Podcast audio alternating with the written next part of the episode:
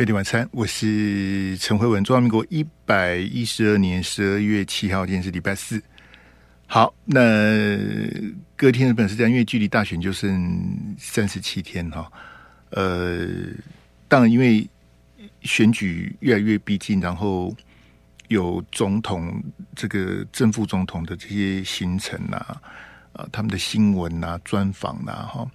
那也有这个境外势力的认知作战呐，好像美国一再的这个放话，那还有各大媒体的民调，那还有小鸡呀，就是这些立委的这参选人的这个种种的这些呃相关的新闻等等哈，这个呃可能要请听众朋友这个多多的谅解哈，因为我们之前呢有一段时间这个非常短的时间开放的 call in 哈。呃，但我本来是希望说，等到中选会登记之后，再来择期，再来这个开放我们的这个口音专线哈。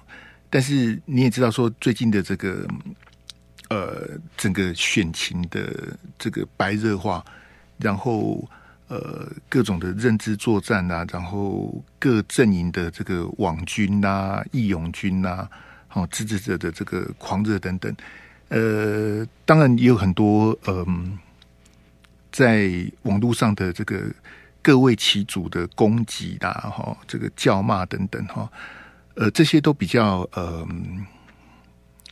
当然我不是说因为这样子我们不去开这个这个扣音的电话哈，而是说呢，这个我非常感谢我们之前在开扣音的时候，有这个部分的听众朋友是非常认真的在准备这个扣音的的内容哦，还有。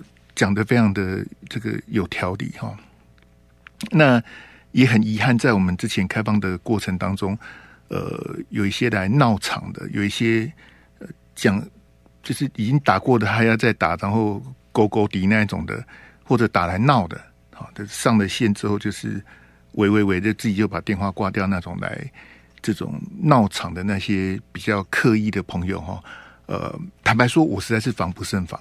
啊，这一点特别跟大家这个抱歉哈。那这个你也知道，我们电话是没有过滤，所以接上接上会是谁？这个我我真的也没有办法控制，我也无从控制起哈。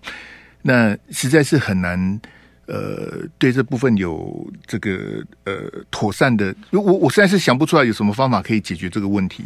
所以我要跟大家讲，就是说，呃，如果你有准备好很多的这个。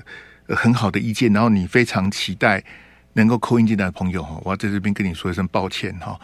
呃，因为就我刚刚讲的第一个状况是说新闻的量非常的多啊，那第二种就是说我我觉得越接近选举哈，越越越热哈，然后各种的那种呃亢奋的啦、激进的啦，好，然后。为了他的支持者，为了他的这个支持的对象，然后各种的这种啊，会越来越热哈，越来越偏激哈，呃，所以我们这个 call in 部分，我我请大家谅解哈，所以这个我实在是非常的呃抱歉哈。那就是你有备而来的朋朋友，我实在是非常的抱歉，好，非常抱歉。你你准备好，但是很想打进来的朋友，我很抱歉。那本来这个摩拳擦掌哈。打算进来认知作战的朋友哈，你可以去买便当了哈。我我不会再开口音了哈。到选前选举之前投票之前，我不会再开口音了。呃，之前我们有台啊，有一个我的这个同业啊，啊，他曾经在前几个月的哈，不是最近前几个月，他开了一次口音接了十通电话，啊，十通的口音电话，其中有九通是支持同一个人。十分之九是支持同一个候选人哈，那我我不是要去笑这个候选人，我也不是要笑我的同业，这是在友台实际发生的情形。那他开了十通的扣印有九通是支持同一个人，所以如果照所谓的民调来讲，他是九十趴吗？因为我接了十通，有九通都支持某某某啊，所以所以他的民调这这样叫九十趴，这当然不是民调哈，我是开玩笑了哈，我是说呃。这样的这样的扣印的那个呃，我我再次强调，我不是批评这个友台，或是这个主持人，或是这个候选人，好，没，我不是要批评人家，我是说这样子的扣印啊，比如说我现在开个十通扣印假设有六通是支持某某某，那某某某就一定当选嘛？还是某某某的支持度就是这个这个六十趴或什么的？其实应该不是这样子啊！所以呃，就显然在我们政论节目的这个 call in 的这个处理上，哈，呃，有他操作上的困难，这点特别请大家啊这个谅解哈。来，没有关系的，阿志先给我这个全萤幕来。嘿，对对对，全萤幕，谢谢。我们看这个《美丽岛电子报》今天最新的这个滚动式的民调，哈，谢谢哈。这个是这样子哈，因为这个他每天都会公布哈。那现在看到的这个数字呢，呃，可能有些朋友看的也又不开心了哈，因为你可以看到在荧幕上这个柯文哲的这个这个支持度是十四点八，啊，跟昨天一样哈，十四点八。那赖清德是到达了四十点一趴哈，这个又回到了四十趴。赖清德之前就超过四十趴了哈，这一次再再度的回到了四十趴。好，那侯友谊、赵少康这组是三十一点六啊。那四十点一跟三十一点六基本上它已经被被拉开了这个误差，这已经在误差范围之外了。你可以从这个趋势图里面看到说，在前几波的这个调查。赖清德跟侯友宜是在误差范围内的。那现在今天这个呃是八点呃八点五个 percent 哈，这已经超出误差范围了。好，所以你可以讲说是这个这个赖清德明显的这个领先哈。所以他们之前曾经接近黄金交叉哈，但是随即又被拉开了哈。赖清德往上，然后这个侯友宜往下哈。来，这个来阿志，我们回大小框，然后给我第二标，第二标嘿。啊，对不起，第一标，第一标，就是这个民进党昨天中常会，民进党的秘书长说侯赵配降温了。好，那当然，民进党没有公布民进党的民调的，他他只是秘书长这个这个信心喊话了哈。那你从这个呃其他的民调也可以看得出来说，从十一月二十四号侯友谊提名赵少康的那个高点，很明显他是往下。啊，就是往下，就是所谓的降温了哈。这降温的这个这个态势还非常的，在其他其他不同的民调，普遍看起来是这个味道，就是它的庆祝行情结束了。就是我当时跟大家讲的利多出尽啊，嗨，韩国瑜当不分区，哎呀，赵少康当副总统，蓝军士气大振，好，国民党的支持者归队啊，他他本来就应该归队的啊，因为你看赖清德跟柯文哲，他们民进党跟民众党的支持者。本来都是八十几趴、八十几趴在支持赖清德跟柯 P 嘛，这很正常嘛。可是侯友宜不正常啊！侯友宜之前在国民党支持度只有六十几趴、七十几趴啊，是侯友宜。但赵少康跟韩国瑜的功用是把传统国民党的原本的铁盘铁票拉回来了。侯友宜在国民党的这个制度回到八十趴了，然后呢，然后就这样而已啊，他并没有去。赢过赖清德啊，那甚至从十一月二十四号这一两个礼拜之后，他已经被拉开了，又被拉开了啊。好，他变成是稳定的第二名啊。好，这个差别哈，这个，哎，这个这个庆祝行情哦，这很快就好。所以来阿志给我第二标哈。所以如果今天投票的话，赖清德恐怕就是轻松当选了。如果今天投票的话。那当然不是今天投票，刚跟各位讲，还有三十七天才投票，好，不是今天投票哈。那他这样的一个一个趋势，就是告诉你说，从中选会登记国民党的庆祝行情，蓝白河的这个这个君悦饭店的分手擂台，柯文哲往下，好，然后侯友宜士气大振，那已经是两个礼拜前的事情了，不是现在的状况了。这样大家了解我的意思吗？你已已经以那个那个大家很亢奋的那种的这心情应该调整，应该回来回归到选战的基本面，就是你从第三名变第二名啊。赵少康跟韩国瑜能够帮助侯友宜，就是让你从第三名回到第二名啊。可是你第二名还是落选了。那柯文哲从第二名掉到第三名，他本来就 第二名他也是输，他第三名也是输啊。对不对？第二名是输，第三名是输，那第第三名是输，第二名也还是输啊。那赖清德他稳稳的都还是第一名啊。赖清德在民调上面领先，已经连续好几个月，从六月开始，他的民调在各大民调，他几乎都是第一名了。然后本来是柯文哲第二的，现在柯文哲变第三；本来是侯友宜第二的，侯友宜变本来是侯友宜第三的，现在变第二，没有意义呀。对柯对侯而言是没有意义的。你第三名结束跟第二名结束有什么有什么不一样？你 还是输啊！这问题在这里，还有三十七天哈、哦。好，那我们来看看国民党的这个绝招是什么的？阿志给我那个幻灯片啊，第三标来，我们来看这个国民党这个今天这个呃出的这个绝招哈。呃，你可以看在画面上看到，这是国民党的这个巨头哈。呃，总统候选人侯友谊啊，副总统候选人赵少康。然后，国民党党主席朱立伦，好，这个三位这个国民党最重要的这个人物呢，他们亲自去邀请这个王金平啊，好担任这个侯友全国后援会的这个总会长，啊，这个这个面子做给王院长，好，做给王金平啊，就民主爱做，哎，还顶民爱搞啊，好，面子要给他，好，王院长这个何等人物，他要的是面子，他要这个排场啊。一个侯友宜不够，一个赵少康也不够，朱立伦过来的倒啊！好，国民党最重要的正副总统跟党主席都到了，好啊，面子给他，那王金平就这个好勉为其难的这个出任这个呃侯友宜的这个后援总会的这个这个这个总会长啊，这当然当然也很多这种，你你可以从这边去解读国民党的这些啊传统的这些，其实是看的是很。很难过了，好，各位听众朋友，你你想想看呐、在这个我就我我就不拿二零一九年的照片给你看，因为那个照片我每次拿的我都一肚子火哈。韩国瑜二零二零参选的时候，选总统的时候，扯后腿的是谁？扯后腿就是那个三个公阿飘，就是王金平、柯文哲跟郭台铭啊，有没有？你你有没有一点点印象？我就不要再把图调出来了，我我也这个身心俱疲了。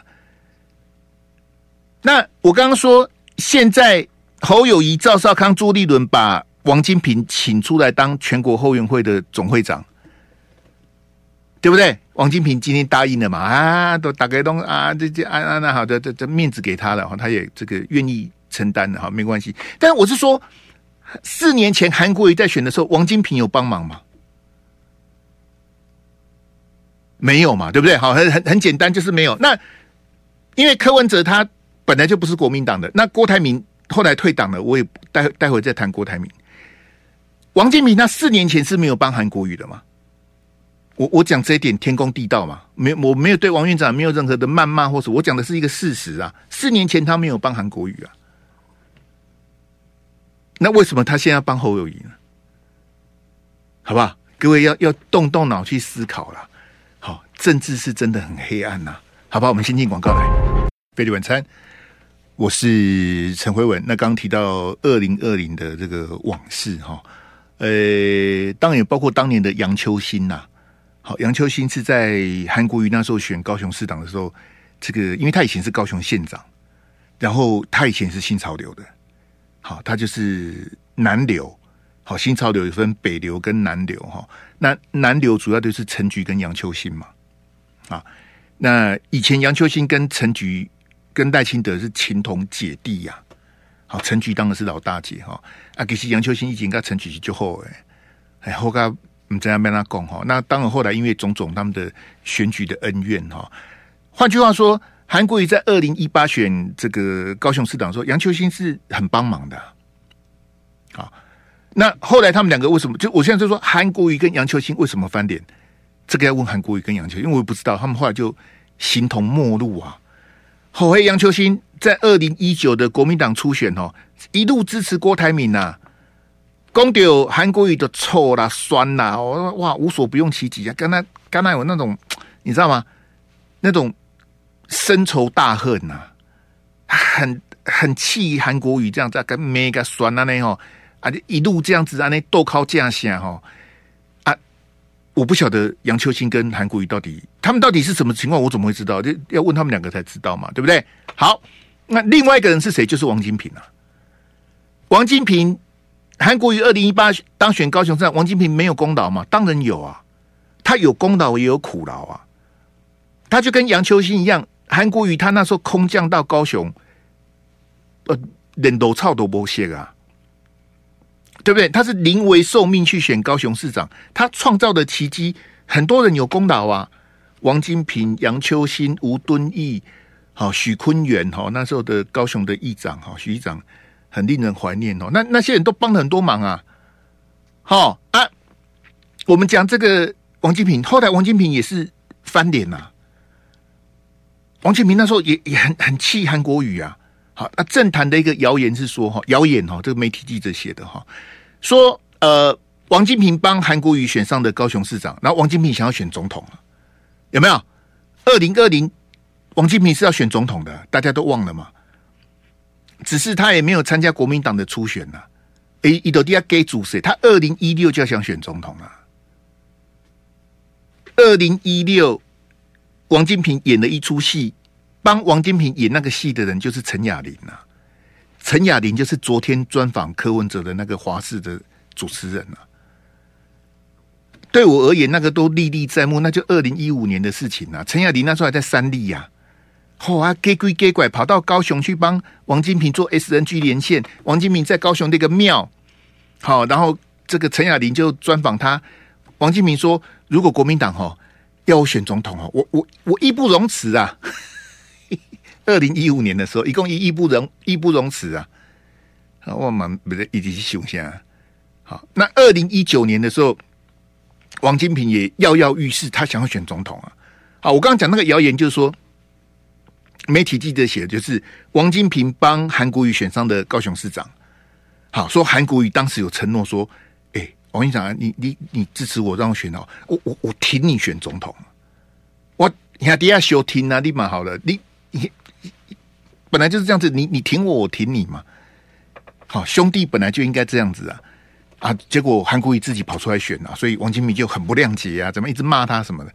从韩国瑜二零二零参选，王金平都是一句话啊，这个韩国瑜哦，这个应该把市长的工作做好。到国民党已经初选结束，韩国已经获得国民党的总统提名了，王金平讲的都是一样的话。他这个潜台词是什么？就是你你只你只配当高雄市长啊！你把市长的工作做好就好了，你那个毛都没有长齐，你要选总统立马好了，还是几多东个配行为啊？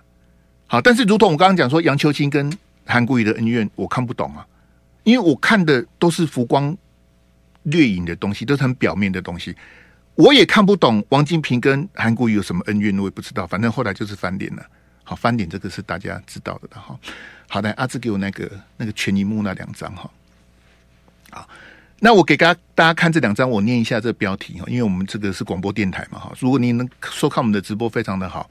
那没有办法看直播的朋友，我把这两个联合电子报的这个新闻的标题念给大家听哈。那这个都是王金平的，跟王金平有关的，就是说王金平加入侯康配啊，好，形成一加一大于二？问号，好，能否促成郭台铭归队是关键，好。这个这个王金平来加入这团队的哈，那另外一篇的这个标题是说提老王必谈老柯，好，民进党为何怕特征组重启？啊，巴拉巴拉巴哈。那这两张特稿配的照片都是早上啊，这个侯友谊、赵少康跟朱主朱主席哈，他们一起去邀请王金平，就是我刚讲嘛做面子给王金平的这个这个画面哈，好。那来来来，啊，这个我们回那个幻灯片那个，然后给我王金平那一表哈。那王金平这得理不饶人呐，好，因为这个明显跟呃大家都会见缝插针嘛，好，因为你也知道重启特侦组是侯友宜的这个政见之一啊。好，那民进党今天就酸呐，哈，就说哎呀，这个你这样子不是在羞辱王院长啊，布拉布拉的哈。王金平今天说哈，这个特侦组哈的关键是什么呢？是执法的人不违法。王金平今天讲的啊，因为他觉得他跟马英九跟特侦组这些事情都翻页了。好，照柯文哲的这个现在最流行叫做翻页的，他他觉得没有啊，没有什么芥蒂呀。啊，特侦组的关键就是你执法的人不违法嘛。对不对？后天够没跳江嘛？这个真的是这个哈、哦、红尘浪里啊，好、哦，这个政治历练很够。因为王金平讲话都就水亏哎，执法的人不能违法哦。说说说，对啊，因为那个是二零一三年的事情啊，现在是二零二三年，已经十一年了。对这个事情能够倒背如流的人不多的啦。好，可能罗志强啊，我刚才遇到罗志强，可能罗志强可以啊。好，董哥应该也没问题的哈。这个其他评论员我就比较好奇，他们记得多少？因为毕竟是二零一三年的事情了。那阿志给我两个标一起上哈。谢谢哈，你看王金平讲什么？他说关键是执法的人不违法。我跟你讲，关键是老王老柯你不关说啊。王金平根本他你知道吗？现在是全部的人都在扭曲那些事情啊，也不过就是十一年前的事情，包括蔡英文，包括王金平，他们都要去扭曲这个事情啊。他们都认为说这个是好、哦，特侦组是违法监听，然后马英九把手伸进去什么的，他他们都在讲同样的东西呀、所以王金平在讲说，那你执法的人不能违法。那我请问王金平，特侦组违什么法呢？我我我到现在我不了解特征组是到底做错了什么事情呢、什么叫做违法监听呢、对不对？王金敏他现在，哎、欸，照民进党今天讲说，王金敏是被害人，他是他是加害人，然后他怎么会是被害人呢？谁在关说司法呢？这你你怎么会大家连这个是非黑白都没有呢？谁在关说司法？不就是老王跟老柯吗？对不对？这还有什么好讲的呢？王金平、柯建铭那个事情历历在目，还要再还要再重复吗？是你两个去敲代志，敲个突车去让监听。本来国会议长就可以监，哎，国会议长为什么不能监听？你告诉我。我跟你讲，全国只有一个人有刑事豁免权。什么叫刑事豁免权？不是说你可以杀人放火啊。我们全国只有总统有刑事豁免权，所以这个豁免权的意思是说，在你的总统任期之内，你可以免受刑法的诉追啊。因为你在当总统嘛，好，那如果你真的是杀人放火，你当然会被会被会被弹劾，会被罢免什么的。但是你如果说有那种刑事的官司什么的，是等你卸任之后再查你啊，不是说我是总统，我可以随便胡搞瞎搞，不是这样子，是你犯的罪，等到你总统卸任之后，我们再来办你，这个叫做豁免权呐。总统的刑事豁免权只有总统有。那我问你哈，立法院长有什么豁免权？立法院长、国会议长他哪有豁免？他当然没有豁免权啊！立马好的，他哪来的豁免权？好，那王金平他们就哎，怎么可以监听立法院？为什么不能监听立法院？我跟你讲哈，我们国家的毒瘤就在立法院呐、立法院是全国的乱源呐，最乱最脏的就在立法院呐、多少的罪恶，多少的贪污，都是从立法院开始的。为什么不能监听立法院？你告诉我，凭什么？哈，呃，尊重国会，国会有什么值得尊重的？你告诉我，你你看看那些立委，那些叉叉有什么值得尊重的？啊，什么立法院不能搜索？立法院为什么不能搜？那立法院不能搜索，我就在立法院赌博啊，我就在立法院吸毒啊，反正立法院不能搜索啊，谁跟你讲立法院不能？那鬼扯啊！立法院不能监听，立法院不能搜索，我听你在胡说八道啊！立委有什么了不起的？我们有多少立委作奸犯科啊？啊？还什么跟我讲什么什么国会什么的？这鬼扯什么东西呀、特侦组不能办立法院长，为什么？为什么不能办？你告诉我为什么不能办立法院长？是你在关说司法？你今天如果坦荡荡，你都没有帮老柯打电话，谁要办你呀、啊？啊！这今晚哎，今晚已今晚点到变呢，已经嘛搞你广州那你你你执法的人不能违法、啊，违你个叉叉啊！那你为什么要打电话关说呢？为什么？凭什么？哈！柯建铭还把调查局长叫来拉证，调查局长乖乖的去啊。那个叶盛茂啊，笑死人呐、啊！调查局啊，这个叉叉单位哈、哦，调查局已经有两个副局长了，现在说他设第三个副局长叫科技副局长，我是不晓得调查局有什么科技可言呐、啊。调查局这几年哈、哦，如王老五过年哦，一年不如一年呐、啊。调查局这几年真的是乏善可陈呐、啊，弊案一堆，没什么绩效啊。现在的调查局跟我以前看的调查局是完全不一样的单位，你知道吗？死气沉沉呐、啊，大家不知道为谁而战，为何而战，整个调查局都已经垮了。为什么？蔡总统他不信任调查局啊，他直接就把调查局给阉割了、你你什么都不要办，嘿，嘿，嘿，你你你你你不要不要找我麻烦就好了，什么都不用办。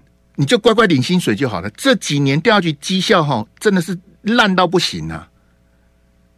你你去看看之前啊，像范立达达哥，他们以前在跑调查局说，哇，那是真的。我跟你讲，那时候我们新闻都写不完啊，这边一个弊案，那边一个弊案，哇，这到处都是什么，真的写不完呢、欸。嚯，还调查局今天那新闻那叫这，而且每一条都大条的。我跟你讲哈。这个哦，问达哥，达哥可以帮我作证。像我们以前在看这些，你现在看的这些奇，我那天在 T 台，我也是有感而发。我跟王浅秋在讲啊，王浅秋以前是跑社会新闻的，前子以前跑过社会哈。当然，他们两个后来都有很好的发展，他们跑社会的时间都不长，但是他们剪掉司法都有碰过的。我跟你讲，像我们以前跑哈，高端哈，像高端疫苗有没有？那股价不是那炒炒去炒到四百多块吗？早就办完了，你知道吗？快筛不是有些什么什么小吃店去卖快筛吗？嘿，你你资本额几万，你就跑去哎，你们都知道要要那个进口那个快筛，我们怎么都不知道啊？嘿，奇怪，人家欧洲的快筛卖一欧元，有没有？那时候高嘉瑜不是被围剿吗？高嘉瑜啊，他说一一个快筛在欧洲卖一欧元呢，台币大概三十几块啊。好，一欧一欧元跟台币的汇率但是一比三十几嘛，好，三十几块。我们那时候一剂快筛卖多少？各位听众朋友，你自己想，五百、六百、八百，还有有钱买不到。那时候那时候的规定很很很差差，你没有快筛，你没有筛检，你不能来上班呐、大家排队去抢快筛，有没有？有没有？啊，中南部的朋友吼，啊，都囡仔的北漂的去做事的，啊中南部的爸爸妈妈跑去排快筛，买到了再寄到台北来啊。人家欧洲的快筛一剂卖一欧元啊，我们这边快筛一剂卖多少钱？江西两天价。你看，黑黑黑黑准卖快筛的，看个变鬼啊！金姐，各位听到没有？我们自己国内有厂商会做快筛，你知道吗？我们自己会做快筛啊！快筛不是什么高科技的东西，我们国内有厂商自己会做，而且不是一家。阿内啊，我跟你讲，如果是以前调查局办哦，所有卖鸡蛋、卖快筛的已经查完了。以前调查局怎么办？你知道？我跟你讲，很简单。所有去卫福部投标的全部都查，我管你三七二十一，我全查。第二局以前是这样办案的，所有进口鸡蛋的，你去土耳其进口、巴西进口、日本，我管你去从哪里进口的，你只要有去标鸡蛋的，我全部都查，我管你是谁啊，全查。没有你一个都跑不掉，你不会有漏网之鱼，因为我我通通都查。因为不是每个都贪污嘛，对不对？好，不是每个都有官商勾结嘛，都都废话嘛。好，那那我也不知道是谁勾结，怎么办？我很简单，我通通都查，我管你是谁，我全部都查一遍，自然就会有蛛丝马迹。那个才叫办案呐、啊！你你看到现在民进党这个这些案子有动吗？哈，蔡总统这八年，你不觉得调查局很奇怪吗？你你你看到这些案子都不会动啊？为什么都不会动？为什么都办不起来？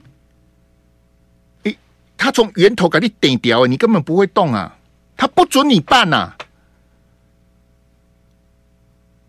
就这么简单啊。这个是蔡英文从陈水扁学到的教训啊。他控制住调查局，你就什么都不要动，通通免谈，通通不准办呐、啊。然后调查局，我就跟你讲嘛，一片死气沉沉嘛。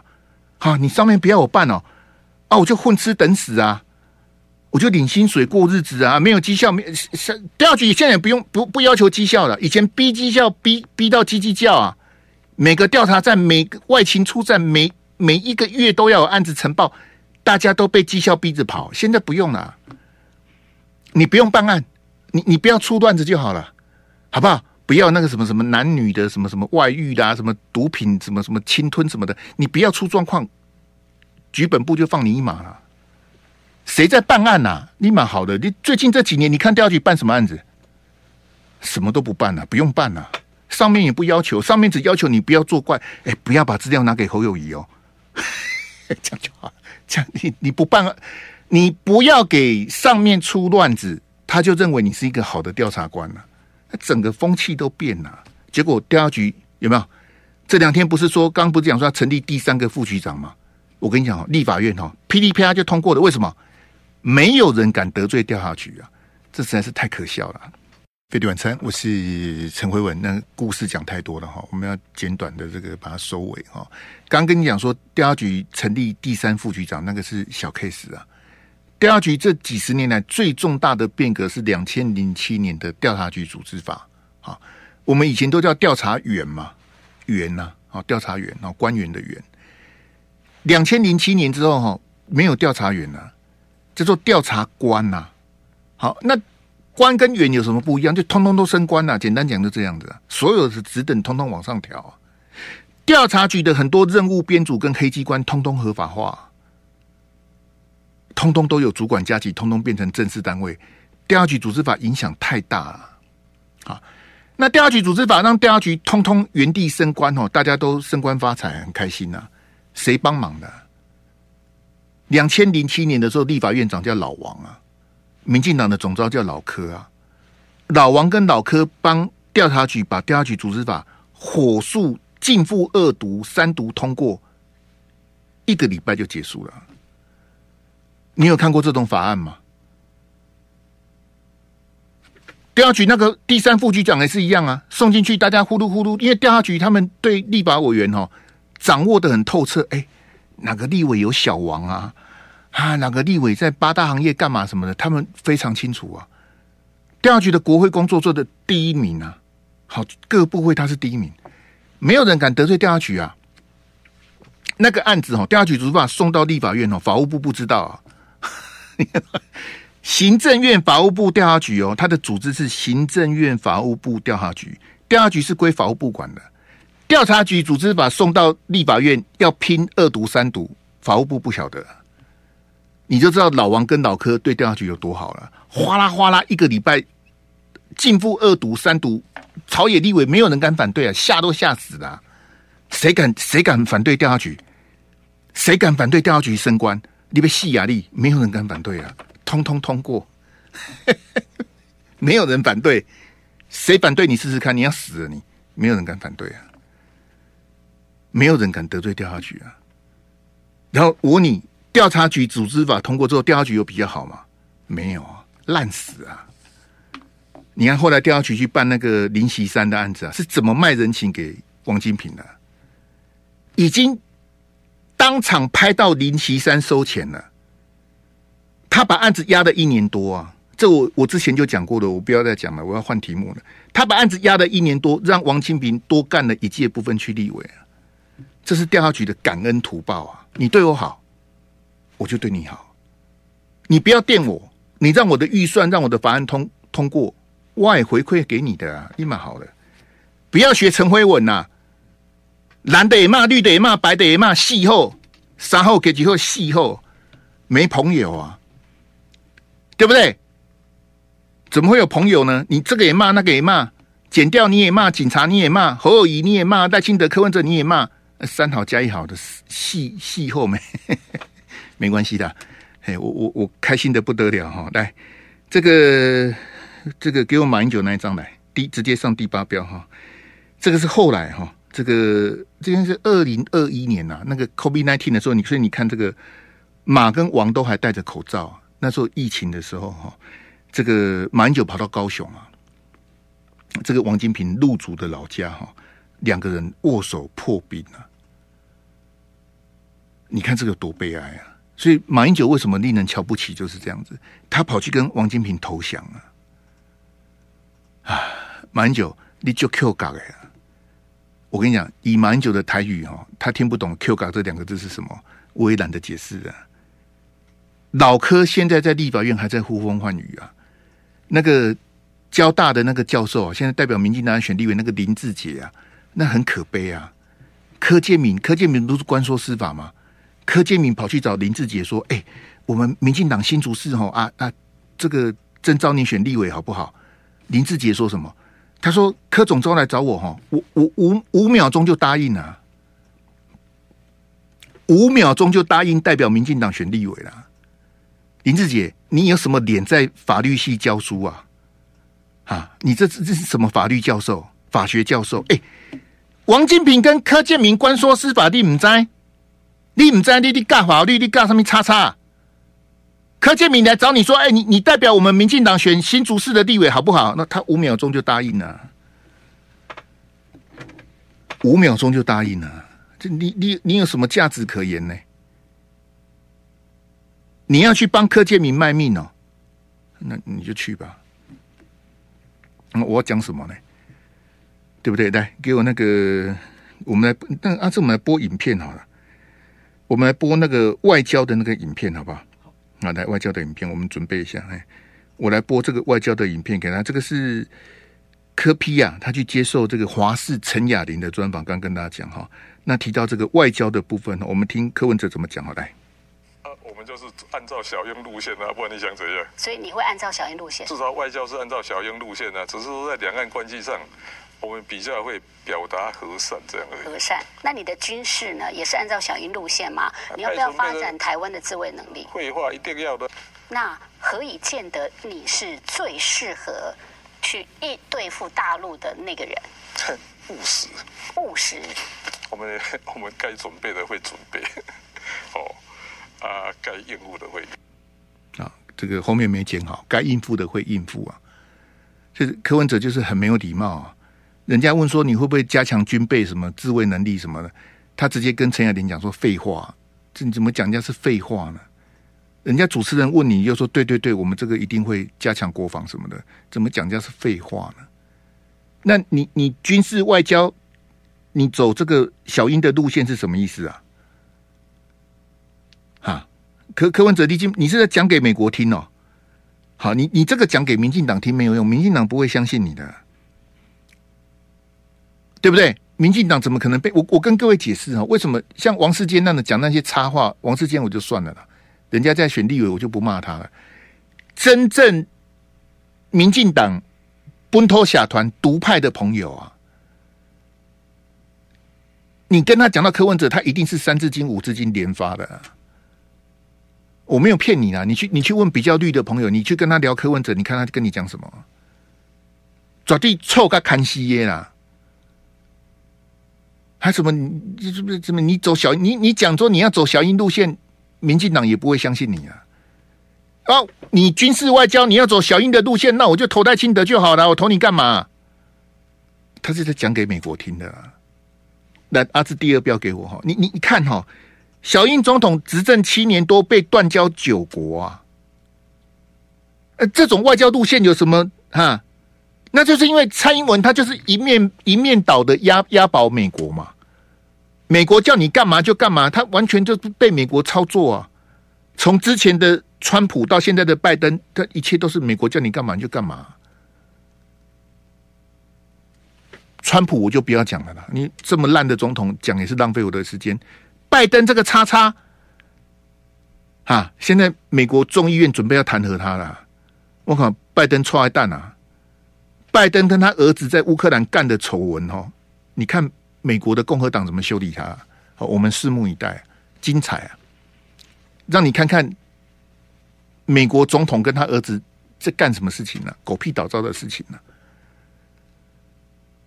那你蔡总统一面倒的押宝美国，那柯文哲说：“哎，我外交跟军事，我我要走走小英的路线。”这什么什么？我听不懂你在讲什么啊？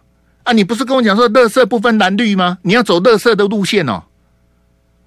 你前两天不是在跟我讲说，哎，国民党很可恶，民进党更可恶吗？哈，你不是说小英是比较会考试的韩国语吗？啊，你要去走走走小英的路线，这是什么？我看不懂啊。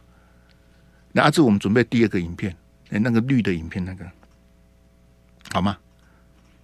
好，我们请阿志调整一下。我们我再给你播听另外一段呢。